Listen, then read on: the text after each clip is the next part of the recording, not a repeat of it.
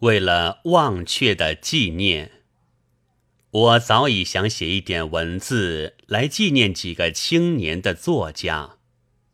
这并非为了别的，只因为两年以来，悲愤总是时时来袭击我的心，至今没有停止。我很想借此算是耸身一摇，将悲哀摆脱。给自己轻松一下，照直说，就是我倒要将他们忘却了。两年前的此时，即一九三一年的二月七日夜或八日晨，是我们的五个青年作家同时遇害的时候。当时上海的报章都不敢载这件事。或者也许是不愿或不屑载这件事，只在文艺新闻上有一点隐约其词的文章。那第十一期五月二十五日里，有一篇林莽先生做的《白莽印象记》，中间说他做了好些诗，又译过匈牙利诗人彼得菲的几首诗。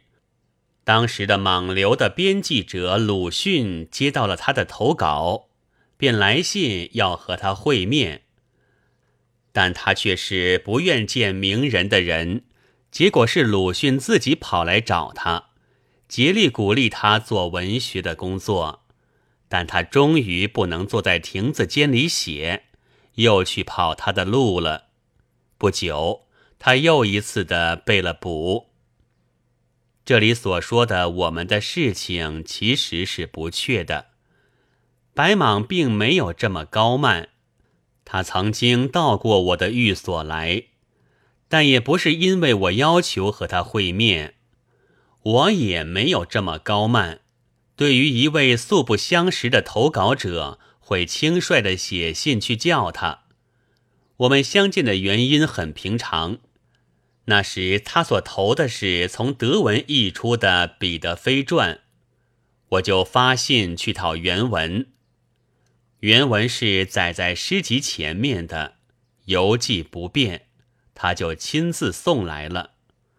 看去是一个二十多岁的青年，面貌很端正，颜色是黑黑的。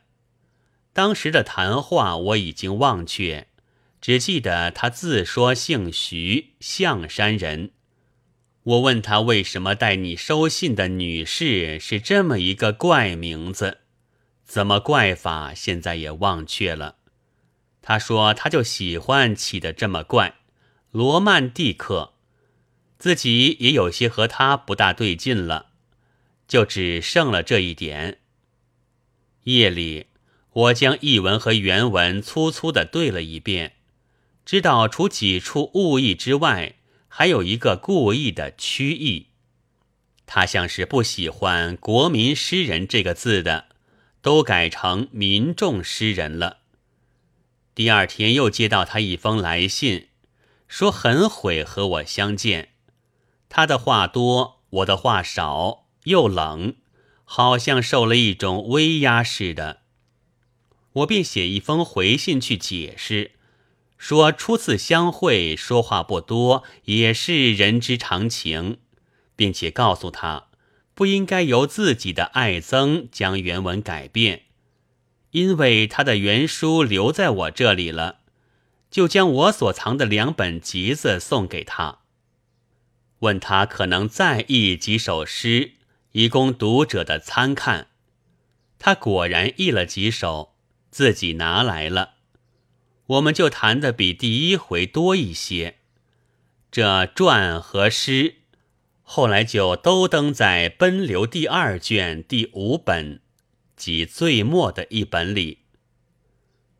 我们第三次相见，我记得是在一个热天，有人打门了，我去开门时，来的就是白蟒，却穿着一件厚棉袍，汗流满面。彼此都不禁失笑。他这时才告诉我，他是一个革命者，刚由被捕而释出，衣服和书籍全被没收了，连我送他的那两本，身上的袍子是从朋友那里借来的，没有夹衫，而必须穿长衣，所以只好这么出汗。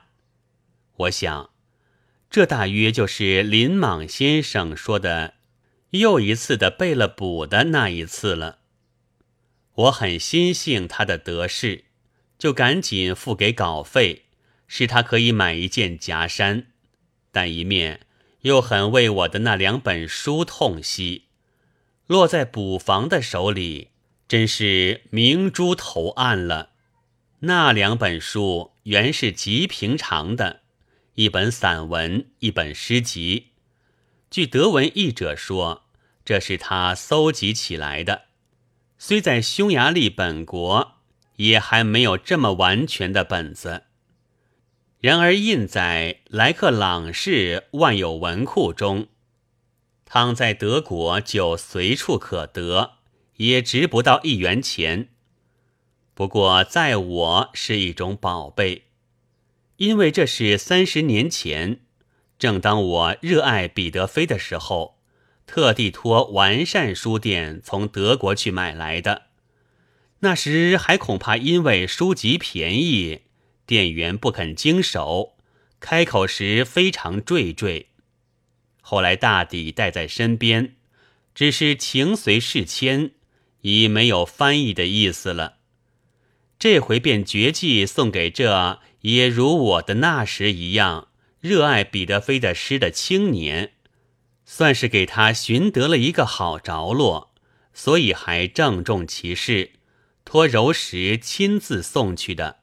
谁料竟会落在三道头之类的手里呢？